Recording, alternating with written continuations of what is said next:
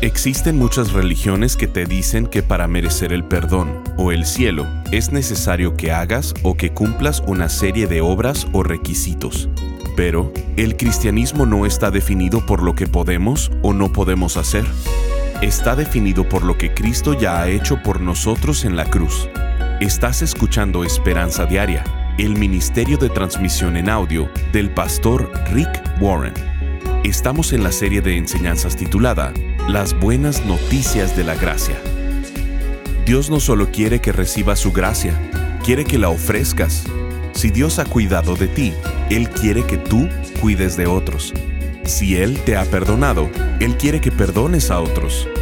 En Mateo capítulo 10, verso 8 dice, Den tan gratuitamente como han recibido. Escuchemos al pastor Rick en la transmisión del día de hoy con la primer parte de la enseñanza titulada Ofreciendo Gracia. La última vez mencioné cinco palabras que definen gracia mejor que cualquier otra frase. Dios está a nuestro favor. Dios no solamente está con nosotros, Dios está a nuestro favor. Y si has invitado a Dios en tu vida, bueno, Él no solo está en ti, la Biblia nos dice que Dios está a tu favor. Y Dios tiene muchas razones para estar en contra de nosotros, y estas son nuestros pecados. Pero por Jesucristo, Dios está a nuestro favor. Hemos estado aprendiendo sobre la gracia de Dios. Hemos visto gracia que nos salva, gracia que nos libera, y hoy me gustaría que aprendiéramos a cómo ofrecer gracia. La Biblia nos dice que Dios no solo quería que la recibieras, Él quería que también la compartieras. Si has sido bendecido por Dios, Él quiere que tú bendigas a otros. Si Dios te ha cuidado, Dios quiere que cuides de otros. Si has sido perdonado por Dios, Dios quiere que perdonemos a los demás. Jesús nos dice en Mateo 10:8, Den tan gratuitamente como han recibido. Lo que sea que Dios te ha dado, tienes que ofrecerlo a los demás. Hoy quisiera que nos enfocáramos particularmente en el perdón, porque eso es lo que más hemos recibido. ¿Cómo les otorgamos el perdón a los demás? Hoy en día vivimos en una sociedad donde el perdón frecuentemente es tema de encabezado. Hace un tiempo atrás se vivió la situación de Carla Fayette Tucker, una mujer norteamericana que tenía una condena de muerte. Ella pidió perdón. Hemos visto incidentes en varias ocasiones. Los escándalos de la Casa Blanca, los crímenes de Saddam Hussein. Ahí se habla del perdón. Pero existe mucho pensamiento basura en la actualidad sobre el perdón. Muchos mitos, muchos malos entendidos. Cuando se trata del perdón, mucha gente lo diluye de hecho, en nuestra sociedad estamos empezando a ver esto. Es gracia barata, es una gracia abusada, y está haciendo que el perdón se aplique en todo y a todo. Tanto que el concepto del perdón está perdiendo su valor. Es como si tuviéramos miedo de que alguien en algún lugar se pudiera sentir culpable por un segundo. Así que vamos por la vida diciendo, todos están perdonados por todo, todo el tiempo. Hoy me gustaría que viéramos qué es realmente el perdonar. ¿Qué es? Pero antes de ver eso, me gustaría que contestaras las siguientes cinco preguntas, mal o bien, de falso o verdadero. No te vamos a calificar y al final las podrás corregir. Solo elige falso o verdadero, según creas que sea la frase correcta. Número uno. No debe ser perdonada a una persona hasta que pida perdón. ¿Falso o verdadero? Número 2. Perdonar incluye minimizar la ofensa y el dolor causado. ¿Falso o verdadero? Perdonar incluye restaurar la confianza y regresar a la relación. ¿Falso o verdadero? No has perdonado en verdad hasta que hayas olvidado la ofensa. ¿Falso o verdadero? Y la número 5. Cuando veo el dolor en alguien más, es mi obligación perdonar al ofensor. ¿Falso o verdadero? Si tomaras la palabra de Dios y leyeras particularmente los Evangelios y leyeras sobre lo que dice Jesús sobre el perdón, llegarías a la conclusión de que las cinco frases anteriores son falsas. Hoy veremos qué es lo que realmente es el perdón, pero antes de ver qué es perdonar, tenemos que saber qué no es perdonar. La Biblia nos enseña cinco cosas que no son perdonar. Número uno, el perdón no es condicional. En otras palabras, no está basado en poner ciertas condiciones. De hecho, la Biblia dice exactamente lo opuesto. La Biblia nos dice que el perdón verdadero, un perdón genuino, es incondicional. No es algo que te ganas, no es algo que te mereces, no es algo que puedes comprar o negociar, no es algo que recibes a cambio si prometes no volverlo a hacer. Es incondicional. Cuando le dices a alguien, te perdono si esto o aquello, eso no es perdonar. Estás negociando, no perdonando. El perdón genuino es incondicional. Se ofrece aún cuando no es pedido. Cuando Jesús estaba en la cruz, Él oró, Padre, perdónalos porque no saben lo que hacen. En ese momento nadie había pedido perdón, pues ciertamente nadie lo merecía. Nadie había negociado por el perdón o había hecho algún intercambio. Esta fue una oferta incondicional de perdón. Padre, perdónalos porque no saben lo que hacen. El perdón genuino es incondicional. Número dos, el perdón genuino no es minimizar la seriedad de la ofensa. El perdón verdadero no minimiza la seriedad de una ofensa. No quiere decir, no importa, realmente no me dolió, no pasa nada, no me lastimó tanto. Pero la verdad es que sí tienes que perdonar. Entonces, si te dolió, si te causó un dolor y no tienes por qué minimizarlo. Eso no es parte del perdón. El perdonar quiere decir, sí me dolió, sí, causó dolor en mi vida, pero lo voy a dejar ir, no lo voy a retener en tu contra. En el periódico salió una nota sobre un hombre que había matado a su padre, su madre y su hermano. Si yo fuera con ese hombre y le dijera, te declaro perdonado, no pasa nada, no es tan importante, no fue algo tan malo. Si lo minimizo, eso no es perdonar. Eso es una locura. Sí fue algo muy grande. Así que el perdón no quiere decir no me dolió o no pasa nada o no fue tan importante. Tienes que entender la diferencia cuando alguien te hace un mal y cuando te hiere. Las heridas muchas veces no son intencionales, pero cuando alguien te hace un mal, eso es intencional. Todo el tiempo estamos siendo heridos por otras personas de manera accidental. La gente te dice cosas que te lastiman sin haber querido lastimarte. La gente te hace cosas que te lastiman sin que ellos hubieran querido que te lastimara. Claro, eso no necesita ser perdonado. Lo que ocupan es aceptación. Aceptación de que vivimos en un mundo caído y en un ambiente imperfecto. La gente te va a lastimar muchas veces sin tener la intención. El perdón tiene que guardarse para los grandes sucesos, para las cosas serias, para todas aquellas cosas que lastiman intencionalmente, para la gente que te desea el mal. Para ese tipo de cosas, guardas tu perdón.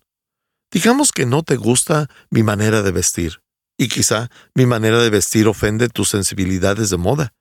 No ocupo tu perdón. Necesito tu aceptación. Por otro lado, si alguien te lastima intencionalmente y has sido seriamente lastimado, eso es lo que tienes que perdonar.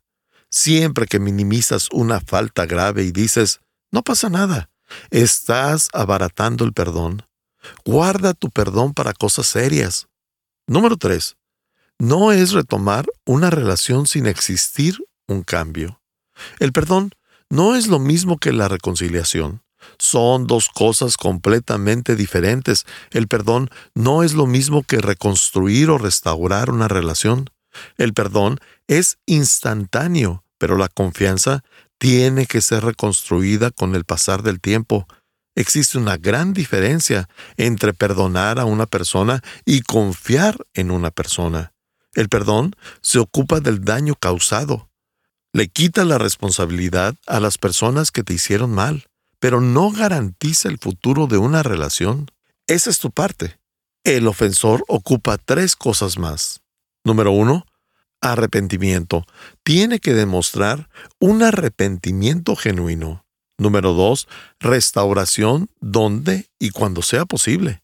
Y número tres, reconstrucción de la confianza.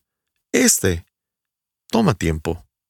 En una relación que ha sido lastimada o dañada, si tú has sido lastimado, perdonar es lo que te toca hacer. Pero ellos deben de trabajar en esto para demostrar que el arrepentimiento y la restauración se está llevando a cabo. Por ejemplo, si has estado en una relación como un matrimonio con una persona alcohólica y abusiva y constantemente te lastimaba, una y otra vez, y esa persona llega a casa y te dice, lo siento, ¿me perdonas? Tú dirías, sí, claro, te perdono, porque Dios te dice que debes de perdonar. El perdón se da al instante. Pero si te dice, ¿me dejarías volver a casa? Tú responderías, bueno, eso es diferente. Estás escuchando Esperanza Diaria. En un momento, el pastor Rick regresará con el resto del mensaje de la transmisión de hoy. La vida nos enseña que obtenemos lo que merecemos, que en verdad no hay nada gratis. Estamos conscientes que debemos trabajar duro y que las cosas cuestan sudor y esfuerzo. Constantemente pensamos y decimos, si algo va a suceder, lo voy a tener que hacer yo. Pero esa es la ética del trabajo del mundo. El problema con esto es que creemos que Dios se relaciona con nosotros de esta manera, y Él no nos trata bajo esos conceptos. Él nos trata con su gracia. Para nosotros es complicado identificarnos con Dios porque vamos por la vida creyendo que debemos merecer su perdón, merecer tener una relación con Él pero la definición de la gracia de Dios es, Dios nos da lo que no merecemos. El pastor Rick está sumamente interesado en que comprendamos el significado de la gracia de Dios. Por esto, nos explica en seis enseñanzas cómo vivir y abrazar la gracia extraordinaria de Dios. Los títulos de la serie son La gracia de salvación, La gracia que nos sostiene, La gracia que nos restaura, La gracia que libera, ofreciendo gracia y viviendo en la sorprendente gracia de Dios. Creemos que esta serie debe formar parte de tu audioteca para que puedas consultarla cada vez que necesites reafirmar la gracia de Dios en tu vida, la de tus amigos o familiares. Te invitamos a ser parte de Esperanza Diaria. Visítanos en pastorricespañol.com y contribuye económicamente con este ministerio con cualquier cantidad. Como agradecimiento, te enviaremos las seis enseñanzas de la serie titulada Las Buenas Noticias de la Gracia, en formato MP3 de alta calidad, descargable. Visítanos hoy en pastorricespañol.com o llámanos al 949-713-5151. Ahora volvamos con el pastor Rick y escuchemos el resto del mensaje del día de hoy. En el periódico salió una nota sobre un hombre que había matado a su padre, su madre y su hermano. Si yo fuera con ese hombre y le dijera, te declaro perdonado, no pasa nada, no es tan importante, no fue algo tan malo, si lo minimizo, eso no es perdonar, eso es una locura. Sí fue algo muy grande. Así que el perdón no quiere decir no me dolió o no pasa nada o no fue tan importante. Tienes que entender la diferencia cuando alguien te hace un mal y cuando te hiere. Las heridas muchas veces no son intencionales, pero cuando alguien te hace un mal, eso es intencional. Todo el tiempo estamos siendo heridos por otras personas de manera accidental. La gente te dice cosas que te lastiman sin haber querido lastimarte. La gente te hace cosas que te lastiman sin que ellos hubieran querido que te lastimara. Claro, eso no necesita ser perdonado. Lo que ocupan es aceptación. Aceptación de que vivimos en un mundo caído y en un ambiente imperfecto. La gente te va a lastimar muchas veces sin tener la intención. El perdón tiene que guardarse para los grandes sucesos, para las cosas serias, para todas aquellas cosas que lastiman intencionalmente, para la gente que te desea el mal. Para ese tipo de cosas, guardas tu perdón. Digamos que no te gusta mi manera de vestir, y quizá mi manera de vestir ofende tus sensibilidades de moda. No ocupo tu perdón, necesito tu aceptación. Por otro lado, si alguien te lastima intencionalmente y has sido seriamente lastimado, eso es lo que tienes que perdonar. Siempre que minimizas una falta grave y dices, no pasa nada, estás abaratando el perdón. Guarda tu perdón para cosas serias. Número 3. No es retomar una relación sin existir un cambio. El perdón no es lo mismo que la reconciliación.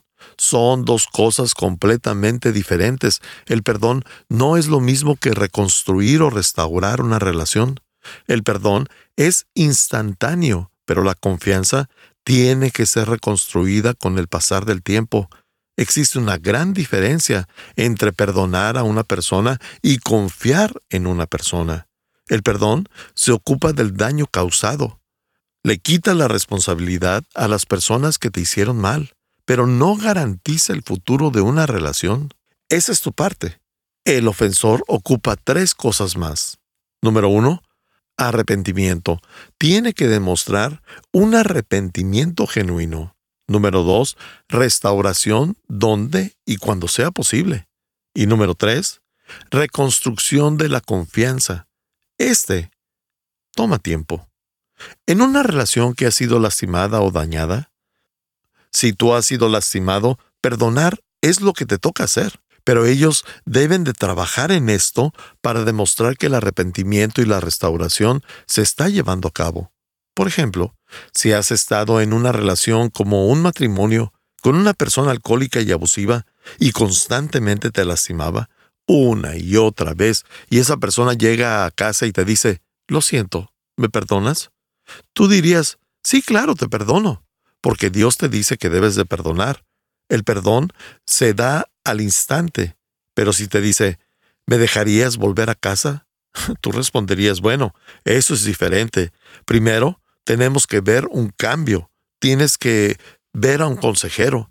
Inscríbete a un programa de ayuda como Celebremos la Recuperación. Tienes que demostrar un trayecto de desarrollo que demuestre un cambio genuino. El perdón siempre está basado en la gracia a comparación de la confianza que tiene que obtenerse. Esa es la gran diferencia. Si alguien te ofende una y otra vez y lo hace de la misma manera todas las veces, continuará lastimándote.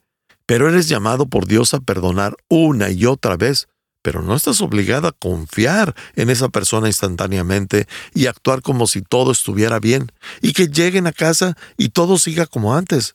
No es continuar con la relación sin que exista un cambio. Número 4. No es olvidar lo sucedido.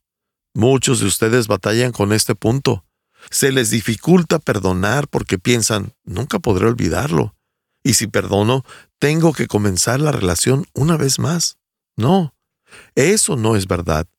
Perdonar no es olvidar lo sucedido. Sé que han oído esta expresión porque es muy común en América, perdona y olvida.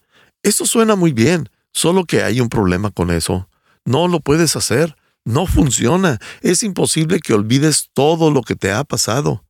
Entre más doloroso sea algo, será posiblemente más difícil de olvidar.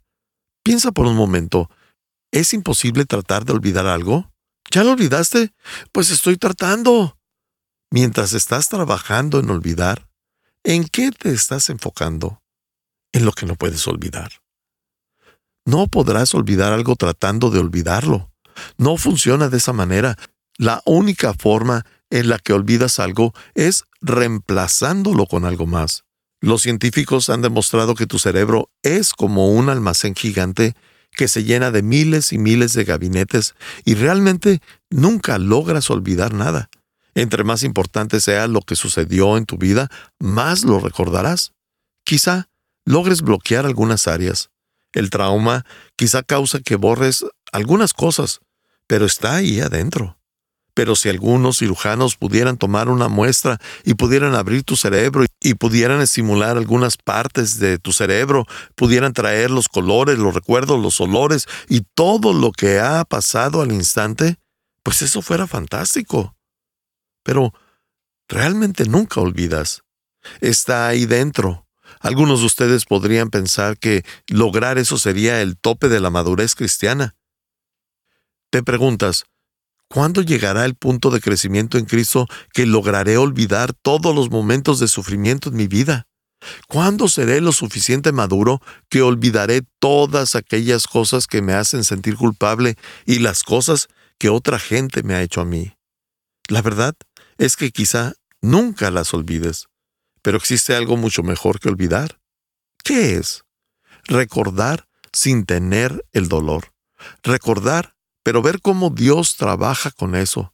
Recordar y ver cómo Dios trae algo bueno de eso malo cómo has crecido en carácter, cómo te hizo sensible al dolor y necesidades de los demás, cómo cambió la dirección en un momento crucial de tu vida, cómo las cosas que hoy tienes no estarían si no hubiera pasado eso por lo que pasaste. Existe algo mucho mejor que olvidar. Es el recordar y darte cuenta que la soberanía de la gracia de Dios está trabajando. Así lo dice Romanos 8:28. A los que ama a Dios, todas las cosas les ayudan a bien. Esto es mucho mejor, porque cuando olvidamos algo, no le damos gracias a Dios o no alabamos a Dios por eso. Cuando recuerdo algo malo, recuerdo lo que Dios ha hecho a pesar de lo que me sucedió, y entonces realmente le agradezco a Dios. Así que perdonar no es olvidar, porque quizá nunca logres olvidarlo. Número 5.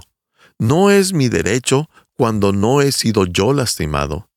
Esto es completamente lo opuesto de lo que nuestra cultura nos enseña, ya que nuestra sociedad nos dice que vayamos por todos lados perdonando a todos porque tememos que alguien se pueda sentir culpable. Quitémonos esa culpa de inmediato ofreciendo siempre una cobija de perdón. Ofrecemos perdón por cosas que no le hicimos a la gente que ni siquiera conocemos. Solo la víctima puede ofrecer perdón a los que le ofendieron. Si tú no fuiste ofendido, no tienes por qué ofrecer perdón. Recuerda la historia del joven de 14 años que entró a una preparatoria donde tenía una reunión de oración en la ciudad de Paducah, en el estado de Kentucky. Mató a tres adolescentes, les disparó. La mañana siguiente, en esa misma escuela, las jovencitas aún ni siquiera habían sido enterradas, sus cuerpos aún no estaban fríos y varios estudiantes colocaron alrededor de la escuela mensajes para el asesino que decían, Te perdonamos, Mike. Yo sé que esos jovencitos tenían las mejores intenciones y sé que ellos también pensaban que hacían lo que cualquier cristiano debería de hacer, pero no tenían el derecho de perdonar a ese otro joven. ¿Quién podía haber sido el más ofendido en esta situación? ¿Cómo creen que los padres se sintieron al ver esos mensajes? Ni siquiera habían podido hacer el luto completo. Estás escuchando Esperanza Diaria. Si quieres hacerle saber al pastor Rick la manera en que estas transmisiones han tocado tu vida, escríbele a esperanza.pastorrick.com. Ahora volvamos con el pastor Rick quien nos compartirá un testimonio de un radio escucha. Daniela nos escribe, Hola Pastor Rick, acabo de terminar de leer su libro Una vida con propósito. En el libro menciona que le mande un correo para poder seguir aprendiendo más del propósito que Dios quiere y tiene para mi vida. Le platico que desde hace un año me diagnosticaron cáncer y pensé que mi mundo se vendría abajo, que no tendría tiempo para servir a Dios y al leer su libro entiendo que tengo esperanza y un propósito enorme. Muchas gracias, Dios le bendiga mucho. Firma Daniela. Gracias por acompañarnos. Si quieres mantenerte en contacto con el pastor Rick, visita pastorricespañol.com y síguelo a través de sus redes sociales. Y si quieres hacerle saber la manera en que estas transmisiones han tocado tu vida, escríbele a esperanza.pastorrick.com. Sintonízanos en nuestra siguiente transmisión para seguir buscando nuestra esperanza diaria en la palabra de Dios. Este programa está patrocinado por el Ministerio de Esperanza Diaria y por tu generoso apoyo financiero.